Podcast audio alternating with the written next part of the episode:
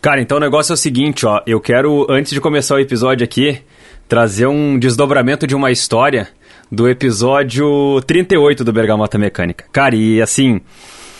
O que eu vou trazer aqui, o que eu vou compartilhar aqui, só prova o quanto maravilhoso é esse podcast. Manda. Cara, é, é assim. É, é, é surpreendente gravar esse podcast a cada semana. E mais do que isso, é muito legal ser surpreendido pela audiência. Quando a gente não imagina que pode acontecer algo novo, a nossa audiência vem e faz um negócio que é do caralho, velho. Espetacular. No episódio 38, eu trouxe aqui no podcast é, uma, uma, resenha leve sobre os, os, os, os, nomes dos integrantes do podcast, apelidos e aquela coisa toda. E eu trouxe, Rodrigo, tu vai lembrar, a história do meu nome, desmistificando uma lenda a partir do que minha mãe sempre dizia ao longo da história de que meu nome tinha saído de um filme chamado O Despertar de um Homem. E eu trouxe também que ao pesquisar sobre esse filme, eu descobri que era um filme de 1993. E tu disse que a tua mãe estava errada. E eu disse que a minha mãe estava errada, sendo que eu nasci em 88, então não tem como o filme com Leonardo DiCaprio que se chama O Despertar de um Homem ser o filme que originou meu nome. É impossível que isso tenha acontecido. Eis que nesse meio tempo, entre o episódio 38 e o episódio 40 que a gente veio aqui para gravar hoje, eu recebo uma mensagem de um seguidor lá no Instagram, ouvinte do Bergamota, chamado Thiago Gomes. E ele me trouxe a dica e trouxe o filme que deu origem ao meu nome. E, e eu acertei numa coisa, viu? Quando a gente falou no episódio. Não era 38. o Despertar de um Homem. É o Despertar de um Homem. Ah. Só que é um filme de 1973. Ah. Por quê? Porque pensem comigo, tá? 73 é o filme. Até o filme chegar em São Cepé dublado, tem que correr um tempo. Tá. Então, assim, esse filme deve ter sido assistido pelo meu pai em 85, 86, por ali, porque eu nasci em 88, tá? O nome do filme é Jory. O não, nome do, filme, nome do é filme é Jory. Não, não é possível que tenha o um nome do filme Exatamente, cara. Cara, e vai, e vai melhorar, tá? O nome do filme é Jory com J-O-R-Y. Puta, podia ser pior então. Essa é a origem do meu nome. J-O-R-Y. Ah, podia ser pior. E aí o que que acontece? O nome do filme é simplesmente Jory. Só que quando traz pro Brasil um filme chamado Só Jory, não tem uma atração, assim, é. né? Não tem um negócio assim que, ah, anos pega 70. Aí o que que fizeram quando ele veio pro Brasil, esse filme? Eles deram a brasileirada no nome, né? Deram aquela ah. adaptada no nome. Então o nome do filme virou Jory. O Despertar de um Homem. Tua mãe tava certa. Ela tava certa. Existe, é cara, existem dois filmes chamados O Despertar de um Homem.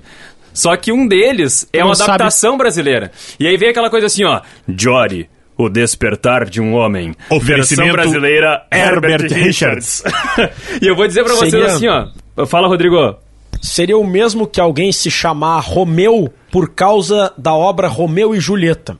Aí a pessoa vai pesquisar e viu que o filme Romeu e Julieta com Leonardo DiCaprio é de 1996. Não tem como. O cara nasceu antes. Aí depois o cara vai descobrir que Romeu e Julieta, na verdade, é uma obra de William Shakespeare, é. que foi publicada em 1595. Foi mais ou menos a descoberta que o Jory fez agora, graças ao amigo Thiago Gomes. E aí cara, é o seguinte, tu tem cara, que comprar esse não, filme. Eu já comprei esse filme. Aí é que vai. Tu tem que comprar o cartaz, sabe o cartaz? Exatamente. Tem que ser o, quadro o cartaz, da tua casa, velho. O cartaz oficial desse filme, tá?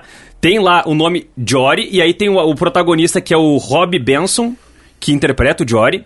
E a frase que tem na capa do filme é a seguinte: Jory has two best friends he can count on. His guns. Meu Deus. Jory tem dois amigos que ele pode contar suas armas. O que, que acontece no filme? Eu assisti o filme. O filme está disponível ah, no já YouTube. Viu o filme? O filme está disponível no YouTube. Deve ser imperdível. É só procurar Jory, J-O-R-Y, 1973. O filme tá no YouTube. Não tem legenda, é em inglês, mas é bem legal até pro cara treinar o inglês. É bem tranquilo, assim. Um filme, é um filme de velho oeste por que, que no Brasil se tornou Jory o Despertar de um Homem? Porque o Jory tem 15 anos no filme e ele, ele chega num, numa, numa, no vilarejo lá com o pai dele e o pai dele acaba sendo assassinado. E aí ele fica indignado com o cara que matou o pai dele, junta um tijolo no, no, no, chão, vai até a casa do assassino do pai dele, o assassino do pai dele tá bêbado, ele dá um tijolaço na cabeça do assassino do pai dele, ele mata o assassino do pai dele. Aí depois ele, ele encontra um amigo. E esse amigo é o BJ Thomas que interpreta o. Poxa vida, não me lembro. É o Joko, se eu não me engano, o personagem do BJ Thomas. E ele encontra esse amigo e esse amigo é assassinado. também. Então é só tragédia na vida Meu do Deus. Jory. E aí o Jory pega as armas do, do Joko, que é o BJ Thomas, que é, que é o cantor, que inclusive eu tava ouvindo aqui quando chegou, Rafael, as músicas do BJ Thomas, que são, são músicas de muito sucesso, e eu até vou colocar uma aqui rapidinho pra galera saber e pegar a referência de quem é o, o BJ Thomas, tá? Esse é o BJ Thomas. Ah, todo mundo conhece essa música. Que faz um papel no filme do Jory, que é o amigo do Jory que é assassinado. Caralho. E aí o Jory pega as armas do BJ Thomas, que é o Joko, e assassina o assassino do BJ Thomas. E aí começa o Velho Oeste. Aí começa o tiroteio. Aí é bala e bala, e aí a história. Cara, assim, ó, o filme é, é ruim o filme. É, é- é bem ruim o filme. Não, não tem como ser bom um Só filme que, de 73. só que pra mim, pe- pela- pelo significado, cara, foi maravilhoso assistir Tu esse tem noção filme. do que acabou de acontecer, Jory? Pro resto da tua vida, quando perguntarem a origem É. do teu nome, tu vai lembrar do Bergamota Mecânica. Graças ao Thiago Gomes, nosso ouvinte aqui do Bergamota, que me mandou essa referência, que encontrou o filme, que mandou o cartaz original. É muito legal. Eu tô. Inclusive, eu achei aqui o, o cartaz original do filme é esse aqui, ó. Que Eu demais. vou botar no nosso Telegram, eu vou postar nas redes sociais essa história. Tem que colocar. Eu vou compartilhar porque pra mim é muito legal. Eu comprei o filme e o filme, eu acabei de receber um e-mail aqui agora há pouco que a minha compra está a caminho. Que A minha compra está a caminho. Então, eu comprei o filme pra guardar o filme e também pra poder assistir legendado, né? Porque é, é, é uma recordação aí pra guardar. Então, cara, eu precisava fazer essa referência na arrancada do podcast. É, é, é muito legal. E tem, assim, ó, o, o BJ Thomas, que interpreta o, o Joko nesse filme aí, ele fez uma música especial pra esse filme que se chama Jory. E essa música é raríssima, raríssima. Ah, é? E praticamente tem só no filme. Quando tá acabando o filme, toca essa música.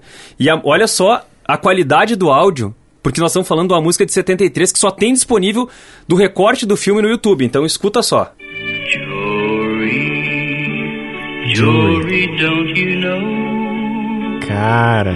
people come and people go? Jory, Jory. Fenomenal. Cara, Parabéns. essa é uma baita história porque prova que minha mãe estava certa, que meu pai estava certo. É- Era um filme realmente chamado Despertar de um Homem, que foi chamado assim só no Brasil. É muito legal porque o Thiago Gomes conseguiu resgatar uma história que pra mim faz muito sentido. Eu comprei esse filme, vou compartilhar essa história nas minhas redes sociais. Muito obrigado ao Thiago Gomes, eu precisava compartilhar isso com vocês.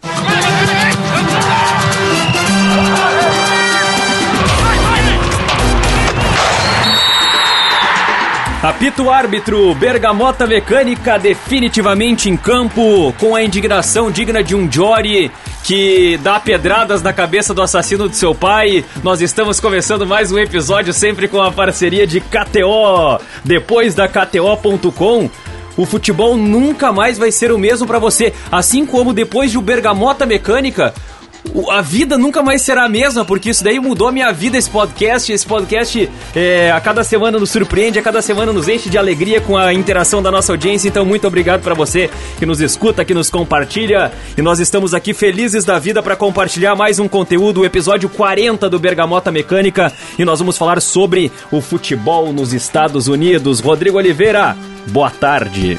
Boa tarde, Jory. Boa tarde, Rafael. Boa tarde, Bergamoteiros. O que, que tu tá Eu rindo? sempre acho engraçado Boa Tarde do Rodrigo Oliveira. E aí, Rafael Gomes, aquela piada esperta sobre futebol ou não? Sabia que eu quase fui jogador de futebol? Ah, é? Eu não fui por causa do meu médico. Ah, o que, que ele fez? Me viu jogando.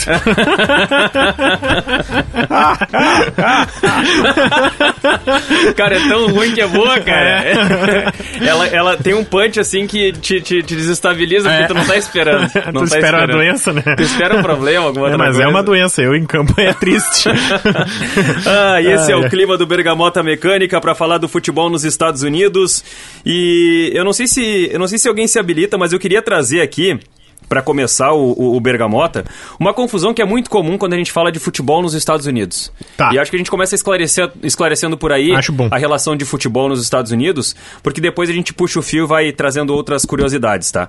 É, sempre quando a gente fala de futebol, e até recomendo aqui pra galera, no episódio dos hooligans que a gente, que a gente fez aqui, tem uma sacanagem porque vai um, um estudante de Harvard pra Inglaterra e na viagem pra Inglaterra ele começa a acompanhar o, o- o futebol inglês e vira um hooligan, se torna um hooligan. Sim. Tá?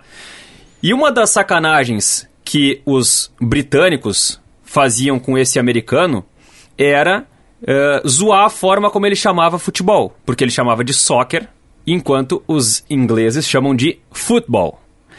E aí, cara, eu fui pesquisar e, e tentar entender um pouco melhor, porque soccer começa a ser chamado dessa maneira por causa da, da, da origem do nome, que é Association Football. Association, so, esse association, association, foram, foram contraindo isso até que se tornou soccer. Tanto que começaram a chamar soccer para futebol, é, por causa de association football, e começaram a chamar rugger como uma contração de rugby.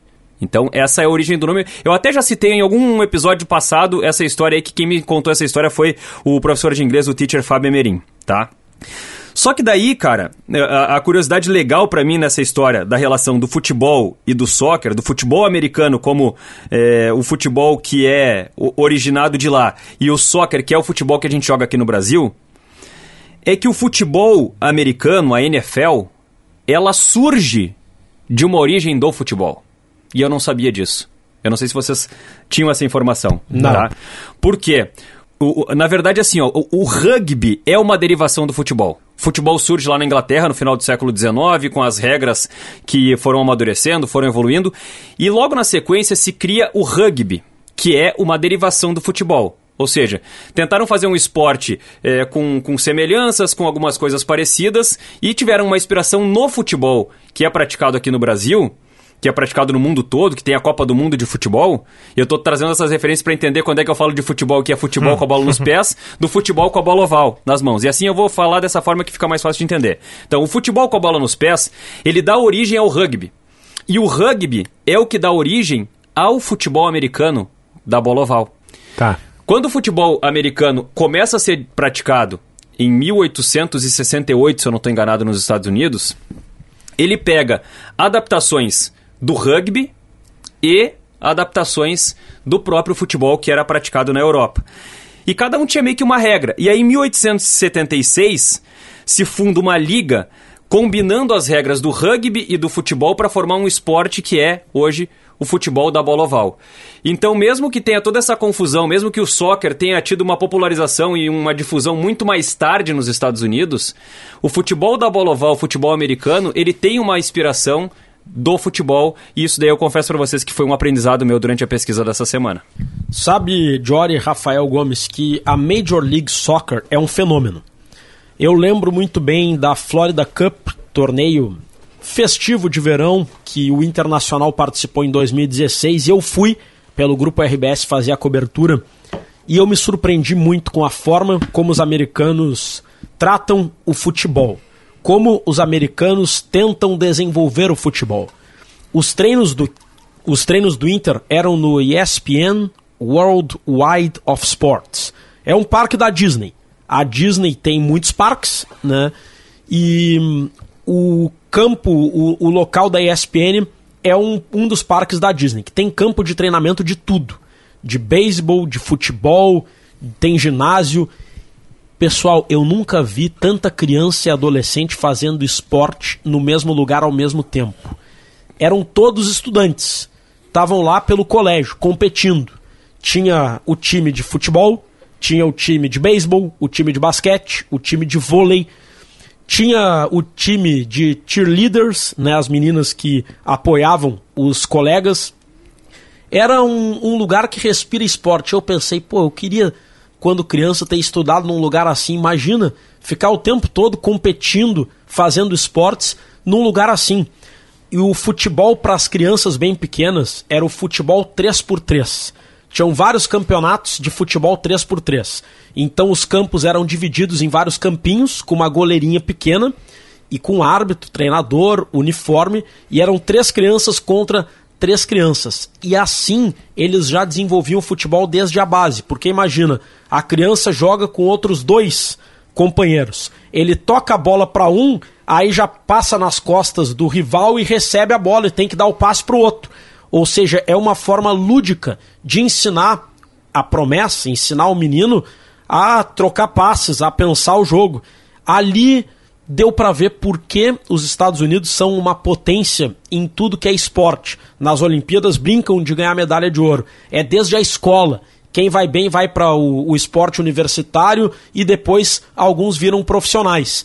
E também aquilo ajuda a explicar por que a Major League Soccer é um fenômeno de sucesso, mesmo com o futebol não sendo um esporte popular nos Estados Unidos. A média de público da Major League Soccer é maior que a média de público do Campeonato Brasileiro. Eu não consigo me conformar com isso, mas é a realidade. É a realidade. Agora, a MLS, ela sucedeu aquilo que foi a primeira liga de futebol dos Estados Unidos, que foi a NASL, a North American Soccer League.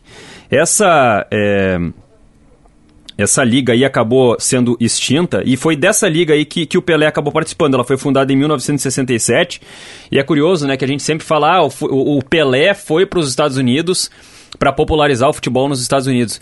Cara, mais do que isso, eu diria até é, que o Pelé foi para os Estados Unidos praticamente para fundar o futebol nos Estados Unidos. E isso é muito importante, Diori e Rodrigo, porque desde que eu sou criança, e principalmente acho que a nossa geração, quem tem 20, 30, até os 40 anos, esses 20 anos de, digamos, hiato, tudo que a gente sempre escutou do futebol nos Estados Unidos, primeiro, foi o Pelé.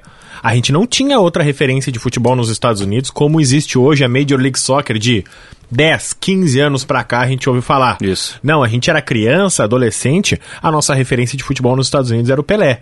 Por quê? 1975, o Pelé é convidado a deixar a sua aposentadoria para vestir a camisa do Cosmos. E por que, que o Pelé fez isso? Porque o Pelé estava quebrado. O Pelé foi um jogador, claro, de uma outra época. Se o Pelé jogasse hoje, ele seria um jogador mais bem pago da história. É. Uh, o Pelé uh, não tinha lá grandes quantias em dinheiro, por mais que ele fosse o jogador mais bem pago do Brasil na época que ele atuou, tivesse ganho prêmios da CBD por Copas do Mundo. O Brasil não era um melhor pagador, talvez nem da América, com a desvalorização do Cruzeiro, Cruzado, enfim, fosse qual fosse a moeda que o Pelé recebesse. Então, o que, que acontece? Chega um time nos Estados Unidos que, primeiro, quando o Santos está excursionando lá nos Estados Unidos, chega um cara no ouvido do Pelé e diz: Ó, oh, a gente quer te trazer para cá. E o Pelé, não. Nunca que eu vou sair para jogar nos Estados Unidos, bicho. Entende? Entende? Entende? Não sei, Bicho não, não, sei né? imitar o Pelé. Entende? Entende? É, vou tentar melhorar. Obrigado, Johnny. E aí o Pelé recusa reiteradas vezes os convites para jogar nos É que, é Estados que o Rafael Unidos. confundiu com outro rei, né? Que é o Roberto Carlos. Aí falou bicho.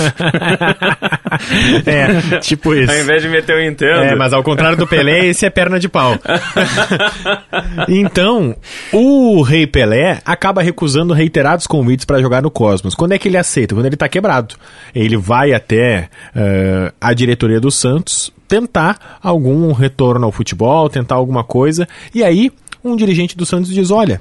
Nas tantas vezes que a gente viajou para os Estados Unidos ou em excursões, o Cosmos tentou te contratar. Será que eles não topariam agora?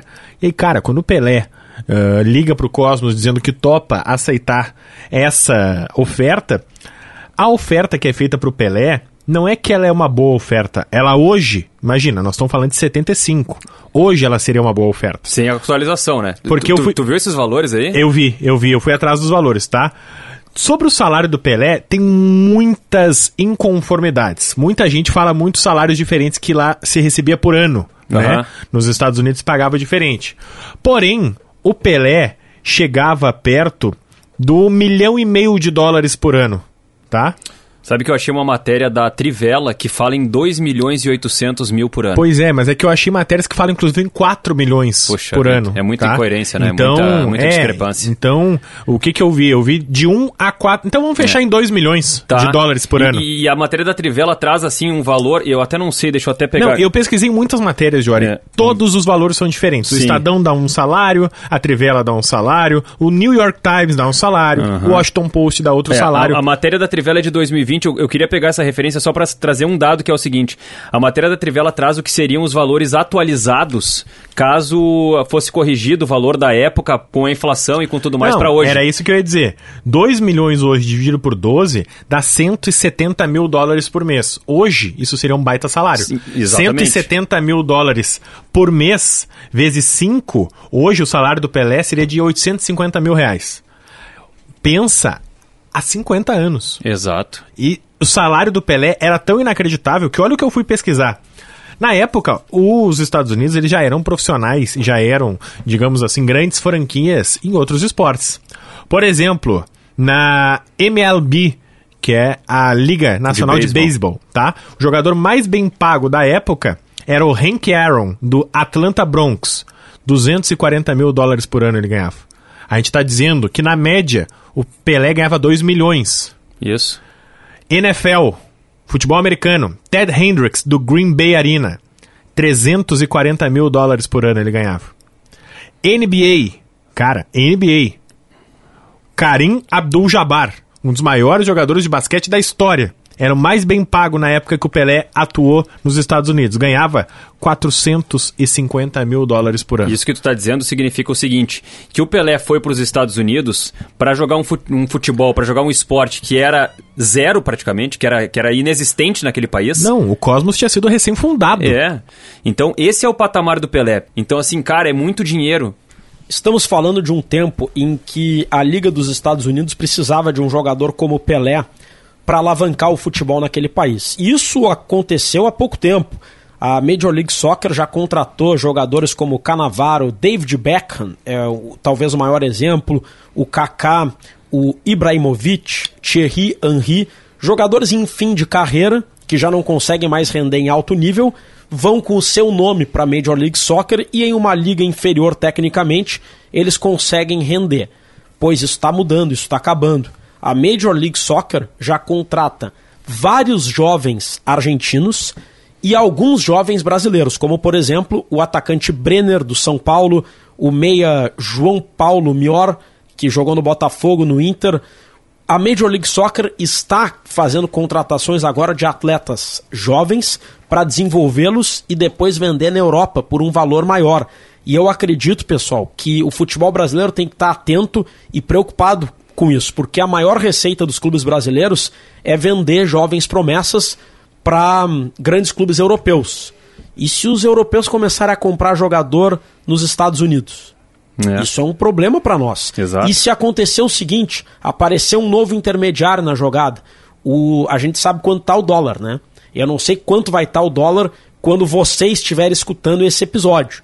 Mas o dólar passando de seis reais, né? É um a moeda 5,47 hoje, mas em alguns momentos passou de seis reais.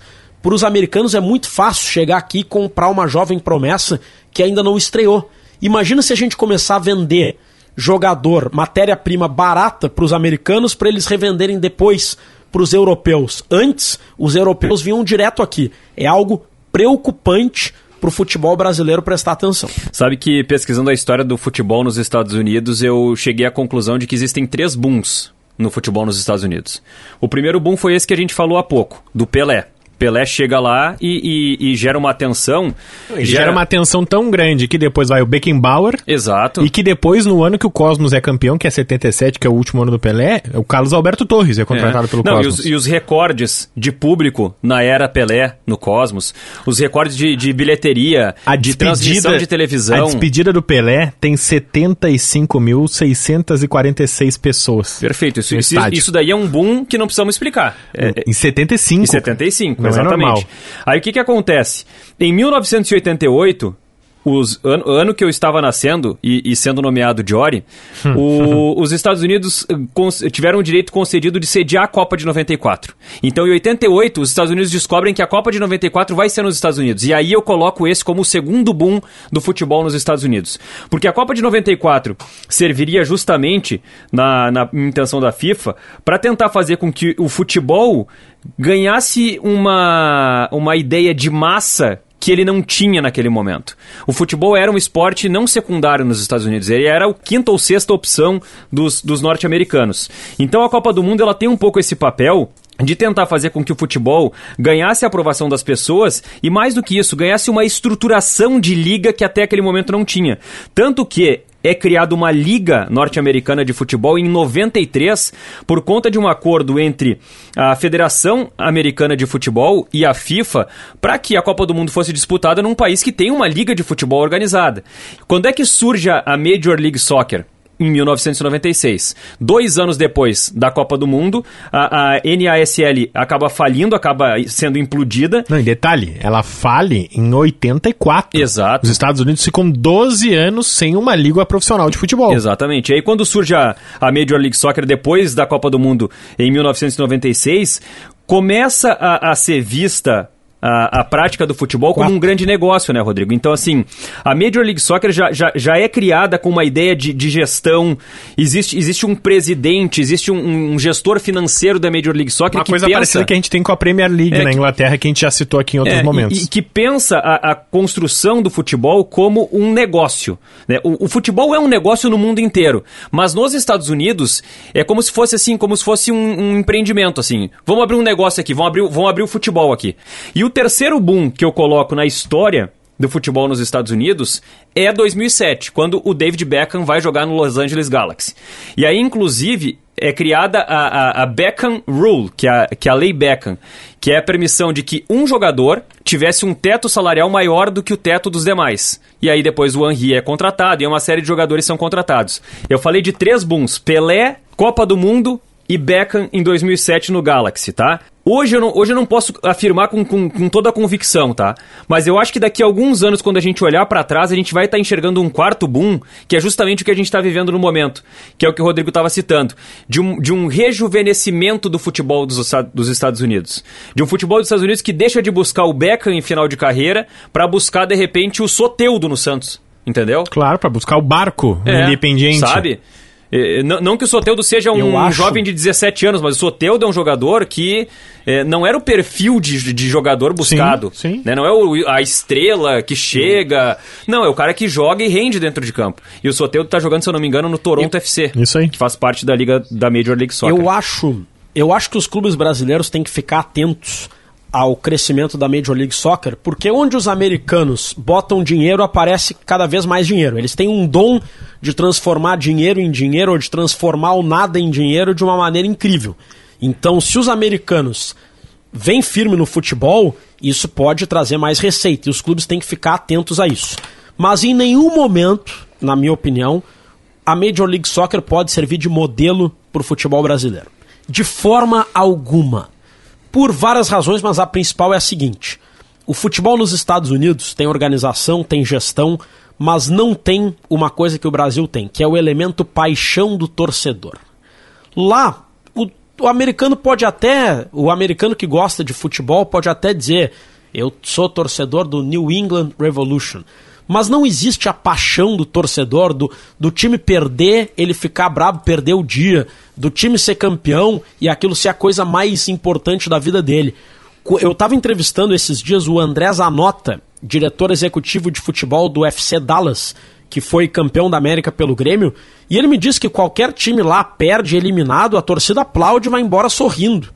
Não existe isso de protesto, meu Deus, crise. Não existe crise quando tem uma derrota. Então, os profissionais têm muita tranquilidade para trabalhar sempre. Não precisa chamar o vidraceiro, não tem essas coisas lá. Não, não tem vidraceiro. Não. Claro que tem um lado positivo disso, mas Sim. embora o Brasil, a paixão no Brasil tenha seus Nós não estamos exageros... aqui criticando isso e achando que o nosso é certo, né? Que invadir CT Não, é de certo, que dar alguma. pedrada é certo, É né? que a pedrada e a vidraça é o exagero quando a paixão vira crime. Claro. Agora, a paixão do torcedor de por 90 minutos aquilo ser a coisa mais importante do mundo, ganhar a Libertadores ser o dia mais feliz da vida, ser eliminado pelo rival ser o dia mais triste da vida, isso é o que fez o futebol brasileiro ser pentacampeão do mundo. Se a gente imitar o modelo deles, a gente não vai conseguir, porque nos Estados Unidos não existe torcedor, existe consumidor. A Major League Soccer é uma empresa e os clubes são franquias, ou seja, a liga é dona dos outros clubes. E é tudo clube empresa. Pode acontecer do É. dono querer mudar o clube, mudar o FC Dallas pra Houston, aí vai virar FC Houston. Eu vou, eu vou- e o eu torcedor fazer de uma, Dallas. Eu vou tentar fazer uma analogia, tá, Rodrigo?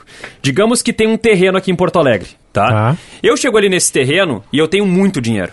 Tá. Mas muito dinheiro pra caramba, assim. Muito dinheiro pra caralho, pra cacete. Hum. Pra ficar bem claro, pra, pra ser bem enfático, tá? Eu olho pra esse terreno e digo assim, cara, aqui dá pra fazer um shopping. E Tá. aqui, se eu fizer um shopping, vai bombar. Vai lotar, o pessoal vai fazer fila na escada rolante. Vai ser um negócio impressionante. E eu vou lá e faço um aporte de investimento para a construção de um shopping nesse terreno. E aí o que, que acontece a partir disso? Pessoas que têm interesse nesse terreno e nesse empreendimento que eu estou lançando vão me procurar para colocar lojas dentro desse terreno, dentro desse shopping. Então o que, que acontece? O shopping é a Major League Soccer. As lojas que vão ser abertas dentro desse shopping são os clubes. E, obviamente, vai ter um aluguel para esses clubes, vai ter um regramento para esses clubes, é, vai ter loja que é maior, vai ter loja que é menor, vai ter loja que tem uma, um, um- segmento para ser explorado e vai ter loja que vai ter outro segmento. Mas, na prática, é mais ou menos o mesmo processo. É, mais, é como se fosse um condomínio de clubes, o que acontece na Major League Soccer, tal qual um shopping aberto tem várias lojas com vários donos diferentes, vários proprietários, e cada loja tem seus consumidores, seus clientes, seus fãs, né, e, e assim por diante. Eu acho que é mais ou menos essa analogia do futebol como negócio nos Estados Unidos, que eu tentava explicar antes, que o Rodrigo estava mencionando agora, e que me veio esse estalo de analogia para fazer aqui no, no Bergamota. Outra coisa que me foi dita pelos Anota. Os americanos, eles não gostam de gastar dinheiro em zagueiro. Quando o clube tem um orçamento, ele gasta o orçamento em atacantes de qualidade. Zagueiros, eles pegam zagueiros baratos. O FC Dallas contratou o Bressan do Grêmio, que vinha numa má fase ou não tinha ambiente no Grêmio e acabou sendo um reforço Então foi barato. isso. Agora, se é pra gastar, que gaste num atacante de qualidade. Por quê? Porque eles veem o futebol como um entretenimento. O público gosta é de gol. E pra fazer gol tem que ter atacantes bons. E os atacantes bons são caros. Ou seja, os clubes todos, eles investem no ataque pra poder fazer gol. O zagueiro o zagueiro, quando ele. Quando o zagueiro ele é muito bom, ele vai evitar que saia gol. E aí o futebol passa a ser menos interessante e vai menos gente consumir e eles não vão ganhar dinheiro. Agora imaginem um clube brasileiro, você torcedor brasileiro que tá, que tá nos ouvindo. O seu clube resolve não contratar zagueiro bom, só contrata atacante. Aí o time começa a sofrer gols, aí você cobra. É, presidente, tem que contratar zagueiro. Ele, não, não, mas aí o jogo vai ficar chato e a gente não vai conseguir fazer um, um entretenimento. Vamos só investir em atacante. Isso não existe. Nos Estados Unidos existe. Agora, eh, outra, outra coisa que, que chama atenção na Major League Soccer, nessa, nessa história aí de discutir o futebol dos Estados Unidos, é a entrada do Canadá na Major League Soccer. É, tu citou há pouco o Toronto FC. Exatamente. E são três os times da Major League Soccer que, que, que, que participam, que são do Canadá. Eu até vou colocar aqui, além do Toronto FC, tem o, o CF Montreal e tem aí do Vancouver Whitecaps. São os três times que, que participam das conferências lá da, da Major League Soccer. E sabe que eu já tive a oportunidade de assistir a um jogo da Major League Soccer em 2013, que foi justamente um jogo do Toronto FC, porque em 2013 eu fui estudar inglês em Toronto. Fiquei um mês lá em Toronto. E eu fui assistir a um jogo lá na BMO Field Arena, que foi Toronto Qual FC? BMO Field Arena. Ah, tá. Gostou? Gostei. Pô, legal, né? É, foi Toronto FC contra Chicago Fire. Foi um a um esse jogo. É, não tinha ninguém assim muito conhecido nas duas equipes. Eram, eram bem. Tinha sim. Qual era o ano? 2013. Gilberto, atacante ex-Inter, não tava lá? Não, não tá. Foi depois. Bah. Foi depois porque eu lembro que eu lembro que quando ele foi jogar no Toronto FC, eu fiquei com inveja dele, porque o meu sonho era morar em Toronto e ele tava realizando o meu sonho. e aí eu pensava assim, cara, esse Gilberto aí, cara, pô, ele vai jogar, vai, vai morar em Toronto e ainda vai jogar bola, cara. Olha só isso aí, essa cidade, porque Toronto, cara, é uma cidade assim que, sério assim, é da- eu já- eu- de todas as cidades, todos os lugares que eu já fui no mundo, é um lugar formidável pra passar um tempo, pra pra galera que tem a oportunidade de, de viajar pro, pro Canadá e vale muito a pena. É um baita lugar. Eu moraria fácil em Toronto. Não fui pra lá na parte da neve, na época da neve. Talvez eu tivesse uma opinião diferente, né? Porque daí faz menos 30, eu não sei mu- muito bem como é que é viver um período longo de, de, de nevascas lá, mas é, é uma cidade que dá pra morar fácil porque é muito legal, é muito, muito bacana. E eu fui nesse jogo e, e o que me chamou a atenção já naquele momento em 2013, que é o que eu queria colocar, ah, com o passar dos anos, o esporte nos Estados Unidos passou a ser visto como show. E acho que isso, cara, é algo que o Brasil tem que aprender com os Estados Unidos, Rodrigo. Ao contrário daquilo que tu estava falando. ah, como é que é? A transformar o futebol num show? a transformar o, o, o esporte num show, o, o jogo num espetáculo. Porque assim, ó, qu- quando eu cheguei lá na, na BMO Field, no entorno do estádio tinha de tudo. Isso a gente foi ver no Brasil no período de Copa do Mundo, depois com a chegada das arenas. A gente foi ver ambientes de recreação no entorno do estádio que a gente não via anteriormente. E eu fui ver, fui ter contato com isso pela primeira vez em 2013 lá em Toronto. Aí tem, tem, tem stand para as crianças brincarem de chutar uma bola e se acertar ganhar um brinde do patrocinador. É, uma série de, de, de eventos no entorno do estádio que a gente não tinha aqui no Brasil. Eu acho que o futebol pode evoluir mais como entretenimento para as pessoas que vão ao estádio, porque afinal de contas é uma fortuna pagar o ingresso de um jogo e quando há atrações extras pro torcedor que vai ao estádio, fica muito mais legal, né? Fica E muito os mais Estados divertido. Unidos tentaram fazer isso em algumas oportunidades, em várias oportunidades, porque a, o soccer nos Estados Unidos, ele não é lá um esporte que tem medo de se reinventar. Por exemplo, no início da disputa dos campeonatos profissionais ali nos anos 90, quando o jogo ficava empatado, o que que acontecia? Eles tinham o shootout. O que que é o shootout? É uma delícia, cara. Cara, o jogo ficava empatado e ao invés da disputa de pênaltis de uma prorrogação, um jogador de linha pegava a bola no meio de campo ali, mais ou menos 35 metros, e ia com a bola dominada contra o goleiro. Ele tinha uma chance de chutar gol. Se ele chutasse a gol, tava encerrado, ou se a bola saísse, etc. Ou se fosse cometida a falta. E aí era um contra um. Então, cara, eu fui pesquisar isso, por favor. Depois desse episódio, vá lá no YouTube e procure uma disputa de shootouts. É bizarro, tu olha aquilo, parece um showball. É. Parece, não parece futebol profissional. É outra tu olha coisa. os caras indo dominados, sozinho, um contra um. E aí era cinco contra cinco, né? Cada um tinha cinco chances. Se ficasse empatado, iam chances alternadas, como se fosse pênaltis, mas no shootout. O atacante, defensor, meio-campista, podia fazer o que quisesse com a bola. E o goleiro podia sair da área, podia ir correndo na bola. Olha, parecia uma coisa de vários. Aí acabou não dando certo. Aí foram pro gol de ouro, o Golden Goal, que a gente já falou aqui também no Bergamota Mecânica. Acabou também não dando muito certo e aí foram pro jeito tradicional. Mas, por exemplo, a Major League Soccer tem, que eu lembro, olha, vocês podem me corrigir, pela última vez eu lembro de ter sido feito no Brasil, eu não sei se foi a primeira, com certeza não deve ter sido, mas pela última vez, um All-Star Game. O que, que é um All-Star Game? É o time da temporada de todos os times. Ah, o Diori lá da Rádio Gaúcha foi o melhor jornalista junto com o Rafael Gomes ali da Rádio Atlântida. Eles não trabalham juntos, mas nós vamos colocar eles a trabalhar junto dessa vez. E no futebol, o All-Star Game é nada mais é que os melhores em cada posição enfrentando o campeão da Major League Soccer. Isso eu acho maravilhoso. Eu gostaria de ver Isso isso. é um evento delicioso, isso é né? muito mais legal do que o Amigos do Ronaldinho contra o Amigos do Zico, né? Mas o do, o do Zico é o mais legal que Porque tem daqui até. a pouco tu tem a tá? oportunidade de ver o, o Gabigol e o Hulk jogando no mesmo time. Não, e a gente que é a geração videogame, vocês lembram no início Claro. do Inning Eleven que Claro. tinha o time da Nike e o time da Adidas? Não, o time da Europa contra o time da, América. Europa e o time da América, que eram todos contra Era todos. espetacular. Que era os caras que nunca jogariam juntos, atuando ali juntos. Sensacional. Então, os Estados Unidos... Isso é quase o jogo do Zidane contra o Ronaldo, aquele É, da, da- da, exatamente. pobreza. Agora, né? o jogo contra a pobreza. eu- Ah, então, eu os- tenho- a Major League Soccer tem até hoje o All-Star Game. Eu lembro disso acontecido pela última vez no Brasil, em 2005, que o compilado do Campeonato Brasileiro enfrentou o Corinthians, que foi o campeão brasileiro, e até o, o, o Inter acabou sendo vice-campeão, e aí o Murici foi o técnico eu do time do All-Star Game. cara. Eu lembro, eu Que lembro loucura, velho. vagamente assim, porque... Mas- é, mas- era uma coisa muito aleatória e quando eu fui pesquisar, eu, cara, isso tinha que voltar a existir no Brasil. Imagina que legal, assim, o compilado de todos os times enfrentando o Flamengo, campeão brasileiro do último ano. É muito incrível. Maravilhoso e, isso. E, e é só. Essas são só algumas das invenções, entre aspas, que os Estados Unidos fazem para transformar isso, justamente o que tu acabou de falar, o show do futebol norte-americano. e até sobre atrativos, Rodrigo, só pra colocar e não perder esse gancho, eu- nessa matéria da Trivela que eu, que eu citei há pouco, que fala sobre o Pelé no Cosmos, ah, eu até vou dar o título da matéria aqui pro nosso arroba bergamota mecânica ref, é, ter a facilidade em encontrar lá, tá? É, sigam no Instagram Bergamota Mecânica Ref, que são as referências citadas no Bergamota Mecânica. Em 1975, Pelé estreava pelo Cosmos e fazia americanos amarem o futebol. E aí tem um parágrafo que eu quero ler aqui, porque fala exatamente sobre isso que o, que o Rafael tá trazendo aqui, tá? Olha aqui, ó.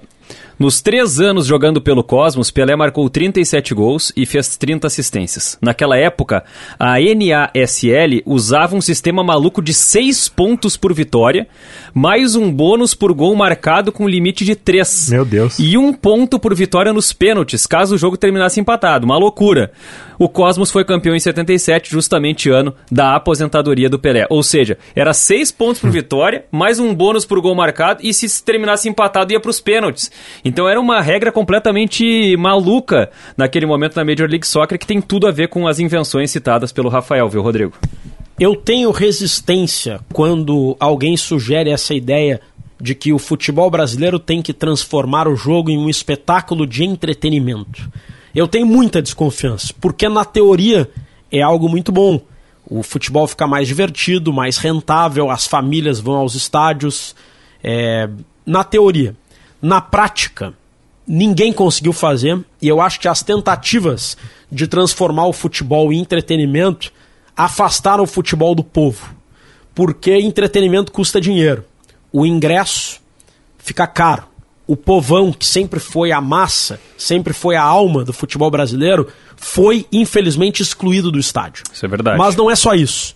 Os clubes de futebol não são empresas de entretenimento, são clubes associativos que têm como única atividade fim o futebol. Quando um clube tenta fazer um espetáculo de entretenimento, ele não sabe fazer bem feito. O que, que acontece? Eles tentam transformar os torcedores em consumidores. Eles acabam não conseguindo atrair consumidores e acabam afastando os torcedores. E o resultado é estádios vazios. Eu tenho muita saudade, pessoal, e vocês também são dessa geração. Eu achava muito mais legal o futebol sentado no cimento, em que tinha a torcida soltava sinalizador, fogos de artifício, o time da casa entrava por um lado, sob foguetório, o time visitante entrava num túnel do outro lado, sob vaias. O futebol era mais divertido. Eu entendo que a vida tem que andar para frente, a gente tem que se modernizar. Mas a gente tem que se modernizar sem ignorar o passado e sem afastar o povo dos estádios. Olhem a Arena Pernambuco, no Recife. Ninguém quer ver jogo lá, porque é longe, porque o estádio não tem identidade, porque É caro. o, o ingresso é caro. Esporte Náutico e Santa Cruz não conseguem colocar 15 mil torcedores na- em todos os jogos. mas eu então acho que existem soluções. espalhados. Eu acho que o debate é bom, Rodrigo, mas eu acho que existem soluções, porque certamente existem empresas interessadas em, em, em expor a marca, em colocar ah, maneiras de fazer com que isso seja possível, e- e- e- esse, esse, esse espetáculo seja possível, de uma maneira que não aumente o preço para o torcedor, né? Que de repente o torcedor consiga, e, e que a gente tenha também faixas de, de ingressos. Pô, tem um ingresso lá mais, ma- ma- mais perto, um ingresso que, é, que vai ser um pouco mais caro, mas também tem o ingresso mais popular, tem a sua associação mais popular. Eu acho que podem existir modalidades que possam é, favorecer o torcedor hum, hum, comum, né? O torcedor popular, porque futebol é um esporte de massa, é um esporte popular, não é um esporte elitista, né? o futebol não é um esporte elitista, mas existe uma tentativa de se transformar o futebol num esporte de elite. E, hum, Diori e Rafael, a gente tem que entender o que, que a gente quer para o futebol brasileiro. A gente quer a família nos estádios batendo palma quando sair o gol, ou a gente quer a torcida cantando, apoiando o time, empurrando. Tem como conciliar as duas coisas? Eu acho que tem. Mas para conciliar as duas coisas tem que atrair as duas necessidades. Tem que trazer a família para os estádios com entretenimento, sem expulsar o povo dos estádios. Esse é o desafio que eu considero. E para passar esse desafio, não podemos não podemos tentar imitar os americanos e nem os europeus. Bom, porque isso é uma coisa genuinamente brasileira. E aí a gente falou sobre os booms do futebol dos Estados Unidos, da importância do Pelé para dar o salto no futebol dos Estados Unidos, falamos do Beckham, falamos da Copa do Mundo. Tá, e onde é que entra o Maradona nisso tudo? O Maradona não entra, O né? Maradona não entra. Por quê? Porque o Maradona foi banido dos Cara, Estados Unidos. Isso é inacreditável. Depois da Copa ele foi proibido. Ele teve o visto negado depois da Copa do Mundo de 94. E eu tava, inclusive, pesquisando, tem um processo de uma das filhas do Maradona, em 2018, que ele precisa depor em Miami. E aí ele pede o visto pra entrar nos Estados Unidos e ele é negado. Negado. E ele não pode se E aí defender. ele chama o, o- o Donald Trump de fantoche. Exatamente. É, até aqui, ó, ele chamou, é, como é que chama, como é que é mesmo? É Tirolita. Tirolita é o nome de um famoso boneco utilizado por um ventríloco na TV argentina. É Então como se chamou- chamasse de Louro José. É, tipo isso. Ô, Trump, é o Louro José aí, ô, rapaz. Tá pensando o quê, tchê? Então, justamente por isso, o Maradona, depois da Copa de 94, todo aquele caso de doping que nós já falamos reiteradas vezes aqui no Bergamota Mecânica, ele é banido dos Estados Unidos e ele não pode. E aí eu fui pesquisar, Diori e Rodrigo, se vocês tiverem algum registro, depois de 1994, o Maradona nunca mais pisou nos Estados Unidos Nunca. até a morte dele. Não tem registros dele. Claro, ele vai até ali ah, o México, onde ele treina ah, naquela série que a gente falou, o, o Dourados de Sinaloa, no Maradona no México, e é o mais perto que ele pode chegar. Deve, pode ter ido para o Canadá, mas não existem registros de que após o ano de 1994 o Maradona tenha pisado nos Estados Unidos por conta de toda essa relação, digamos assim, conturbada dele para com a política norte-americana. Foi ali que ele falou: Eu- cortaram as minhas pernas, quando ele foi Um- ceifado, vamos dizer assim, da Copa do Mundo de 1994. Quem quiser saber mais sobre esse episódio aí, ouve o episódio 2 do Bergamota Mecânica, que é sobre o Maradona. Aliás, Rodrigo, o episódio 2 do Bergamota Mecânica tá ficando longe, hein, cara? 40 já. Mas por que o episódio 2 Porque é especificamente? o episódio do Maradona. Foi o Maradona? Foi, foi o Maradona. Rodrigo nem lembra mais, ó. ai, ai. Ah, eu não vou lembrar a ordem de todos. É que o Pessoal, primeiro e o segundo eu... lembro, o resto eu me perco já, né? Eu, eu tô, eu tô aqui com a lista dos técnicos da Major League Soccer. Bah, Não vou sensacional. citar todos, mas vou citar alguns. O argentino Gabriel Heinz treina o Atlanta United. O argentino Hernan Losada treina o DC United, que é de Washington. O argentino Matias Almeida treina o San Jose Earthquakes, da Califórnia. Tem ainda o colombiano Oscar Pareja, técnico do Orlando City. Mais alguns europeus, o holandês Jaap Stam, ex-zagueiro do, é do FC Cincinnati. O ex-defensor inglês Phil Neville treina o Inter Miami. Tem mais é, tem mais vários outros. O, o canadense Mark dos Santos, que trabalhou na base do Palmeiras, ele treina o Vancouver Whitecaps. O Miguel Ángel Ramírez, espanhol, ex-Inter, vai treinar o Charlotte na próxima temporada. Eu tô falando tudo isso para fazer o seguinte questionamento: cadê os técnicos brasileiros na Major League Estão Soccer? na Arábia Saudita, nos Emirados Árabes. Porque são os que convidam eles. Os americanos não convidam os brasileiros. O- os argentinos toda hora estão indo treinar times na Major League Soccer e os, os técnicos brasileiros nunca, nunca são chamados. Eu não sou daqueles que acham que os técnicos estrangeiros são melhores que os brasileiros sempre.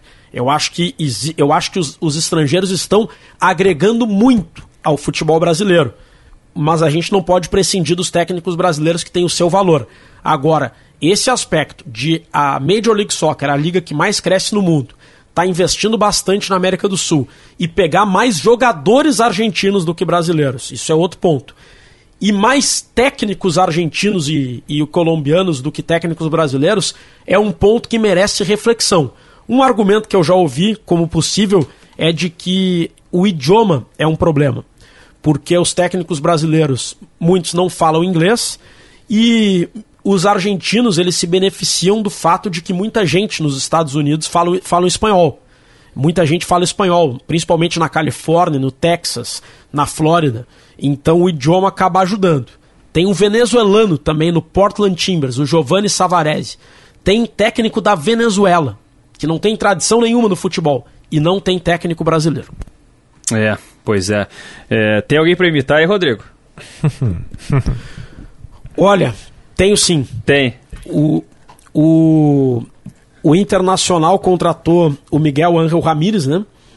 E acabou demitindo o Miguel Ángel Ramírez. E no Brasil tem aquela, aquela polêmica que inventaram uma regra que eu considero absurda. É uma regra que vale a pena pelas suas intenções, mas é absurda pelas suas consequências. Ela dá- é uma boa regra, só que não pro Brasil. que impõe um limite de uma demissão, né? Pra parar com esse troca-troca dos técnicos. Mas tem que mudar a cultura. O que que acontece? Todos os técnicos estão saindo por comum acordo, né? E os técnicos que são demitidos, mas concordam em fazer de conta que pediram demissão ou que chegaram a um consenso. Por que, que eles submetem a isso?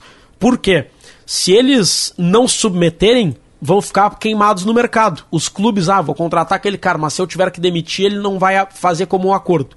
O Miguel Angel Ramírez estava negociando um comum acordo com o Inter. Porque, deduzo eu, tá? Seria interessante para ele manter as portas abertas no mercado no mercado brasileiro. Aí tocou o telefone dele, código mais um. Hello, Mr. Miguel Angel Ramirez. Sim, sou eu.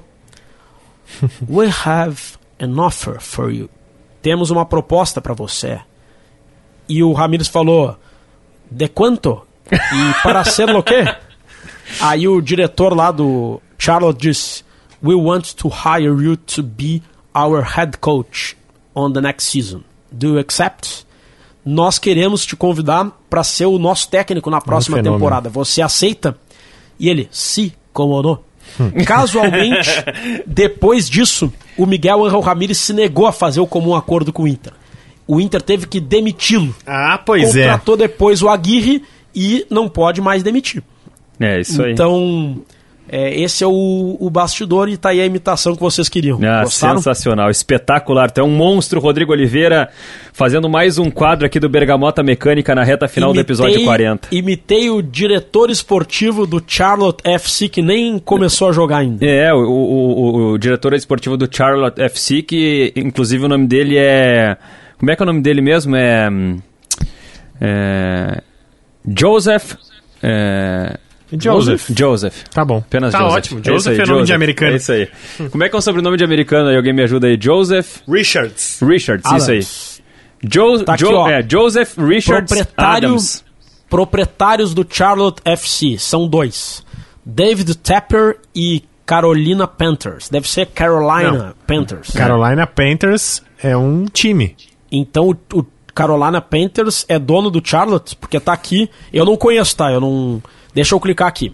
Carolina Panthers é uma equipe de futebol americano. É. Ah, Ah, tá. Entendi então. Entendi. É que eu não. Eu, não eu, eu confesso que eu não entendo muito de futebol americano. Percebi. Carolina, Carolina Panthers é um time de futebol americano que Deu controla o Charlotte FC. ah, e o David é o que tu imitou, então, não foi a Carolina. Então eu imitei o David Tapper, Ah, esse rapaz aí. muito bem. O Esse David- senhor foi quem eu imitei. David Petter.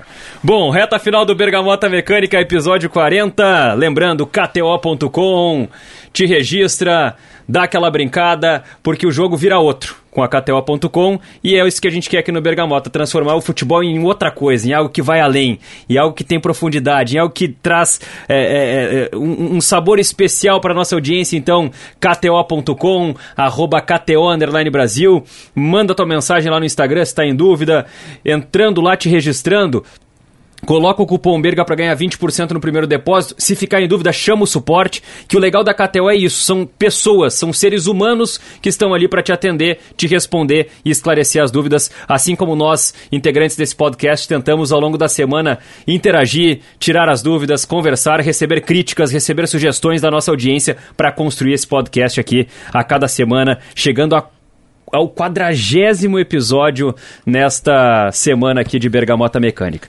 Bom, reta final. Antes do futebol proibido é hora do sorteio. Agora aqui, ó, Rafael. Esse é o site, ó, sorteador.com.br. Sortear um número entre 1 e 3. Tá. Sortear agora. Tá carregando. E o número é. Diz pra mim aí. Dois. 2. Eu sei qual é. Qual é? Finalmente esse tema saiu. O Rodrigo já sugeriu 72 vezes esse tema. Ah, Futebol e fascismo. boa! É isso aí, Bom muito demais, bem. hein? Futebol e fascismo. Aí nós vamos vir pesado semana que vem. Semana que vem, olha, começa a estudar hoje já, hein? E que saudade de um bergamota denso. É. Um bergamota histórico, um bergamota Pesado. cheio de nuances. Pesado. E eu já quero trazer, então, aqui na reta final, o- a minha dica do futebol proibido. Eu vou antes pro quadro com nomes, tá? Mesmo Ah, que tu é. queira pular Eu esse esqueci. quadro tão Pô, importante. desculpa, cara, desculpa. Que a galera tá indo lá no arroba KTO Underline Brasil em posts aleatórios Ah. e fica nos marcando e botando bergamotas e engrenagens, eu acho maravilhoso. Gostei. Então hoje eu vou mandar dois abraços pro Ronaldo Pô e pro Ronaldo Vigil. Que disse aqui, ó, mandou o correio elegante lá, foi lá no KTO Underline Brasil, colocou a bergamota e engrenagem e ainda nos marcou. Eu quero um episódio sobre comemorações marcantes e icônicas e afins. Eu gostei da sugestão do Ronaldo. Mas, como a gente tá começando, vamos, vamos com o tempo vendo como é que a gente vai habilitar isso, eu vou sempre ler um dos recados mais legais do arroba KTO Brasil. No mais, vou mandar uns alôs aqui, ó. Pro Arthur Rain, pro Norian Franco, pro Mihael Zalewski, que, olha, cara, eu quero, eu quero falar desse recado aqui porque o Mihael Rodrigo Idiori disse que o nosso episódio do João Saldanha foi um dos episódios mais fracos, que ele esperava a gente falar mais É mesmo? eh, sobre o João Saldanha, fazer críticas, ele disse que ele não era um personagem eh, tão legal assim do futebol brasileiro, e eu até falei que no episódio do Pelé a gente cita toda Sim. aquela treta dele. Mas, mas eu, mas eu A trago... gente, brin- a gente brinca que quem tinha que usar óculos era o João Saldanha. É. Lembra que ele disse que o Isso. Pelé não, não era bom jogador? É, talvez não tenha sido suficiente, mas eu, eu, eu trouxe muitas críticas à forma como se comportava o João Não, Saldanha, a né? gente falou da figura controversa que Claro, era o João Saldanha. Mas claro. tá aí Ô, o Rafa. recado do Mihael Zalewski. Rafa, Rafael quero Augusto. agradecer- Fala, Rodrigo. Quero agradecer a mensagem do Mihael e eu acho que nós temos que estar preparados para isso quando Claro. a gente fala de um personagem polêmico, Claro. controverso. Eu fiz questão de ler por isso, Rodrigo. Pelo que eu senti do debate, nós três, embora a gente faça algumas críticas ao João Saldanha, nós temos um- uma memória positiva do que representou o João Saldanha do futebol. E outras pessoas podem ter uma memória negativa, o que é do Claro. jogo e faz parte. Rafael aí, Augusto Mihael. disse que é ouvinte do Bergamota desde quando ele era mato. Fábio Fonseca disse que deu muita risada do episódio com os apelidos. Fred Bach ficou decepcionado que no episódio dos apelidos nós não falamos do Paulo Miranda, que se chama Jonathan Doin e o apelido dele é Paulo Miranda. Frank Dux, nosso parceiro. Bianca tá sempre ouvindo com o Alex Colucci. A Leila Lima, olha, mulherada em peso ouvindo. Pedro Henrique Prats, que era um episódio sobre o Teves. E olha que legal esse último recado que eu separo aqui. Da Maia Storniolo. Oi, guris, terminei o episódio 30 do Bergamota e confesso que não sei o que foi pior, entre aspas. Se é vocês indicarem pra gente escutar El Chan no Japão ou eu parando tudo pra ir ouvir porque vocês indicaram. Mais uma vez, parabéns e obrigada, meninos. Amo quando falam das mulheres no meio de tudo. É lindo ver essa evolução. Já sofri muito preconceito por gostar de jogar futebol. Ouvir vocês falando sobre isso com normalidade chega a dar uma leveza. Obrigado Poxa, e um grande massa, hein? beijo da Maia Storniolo. Então eu quis deixar o recadinho dela por último, mandar um, beijão beijo, pra beijo. Maia que tá sempre nos E que, ouvindo. e que legal, né? Que a gente, a, gente, a gente teve um recado essa semana com uma crítica. Uma, uma crítica ju- justa, óbvio, né? Porque Claro. é a percepção do nosso ouvinte ali. E, e com um elogio que eu não vou dizer que é injusto também, que também é justo, mas que mostra a democracia aqui no nosso podcast. Que não tem essa, não tem essa frescura de, ah, não pode. cri-". É. Cara, a, a crítica nos faz crescer. E nos faz a gente sempre querer pesquisar um pouquinho mais, se cercar um pouquinho mais. E eu sempre tenho uma preocupação, Rafael e Rodrigo, quando a gente vai pesquisar sobre os assuntos aqui, é de desconfiar de algumas coisas. Não- não- porque quanto mais raso a gente for na pesquisa, mais fácil a gente acaba se, se deparando com armadilhas, assim, de, de se abraçar em teorias. E a gente quer aqui o contrário, é desmistificar teorias. É tentar trazer elementos que possam conflitar, gerar conflito, gerar o debate, gerar o desconforto. O Bergamota Mecânica é isso. O Bergamota Mecânica é um desconforto semanal nas nossas vidas. Porque a cada semana a gente se dá conta do quanto a gente é ignorante sobre um monte de coisa que a gente acha que sabe alguma coisa. E não à toa, a frase que inspira esse podcast é a frase de Isaac Newton: O que sabemos é uma gota, o que ignoramos é um oceano. Então, um desconforto por semana para fazer com que a gente fique menos ignorante a cada semana. Então agora tem mais um quadro que vai ser vendido aqui, o sumiço do Rodrigo Oliveira. Rodrigo, deixa a tua dica do futebol proibido que eu sei que tu precisa sair. A minha dica é suco detox.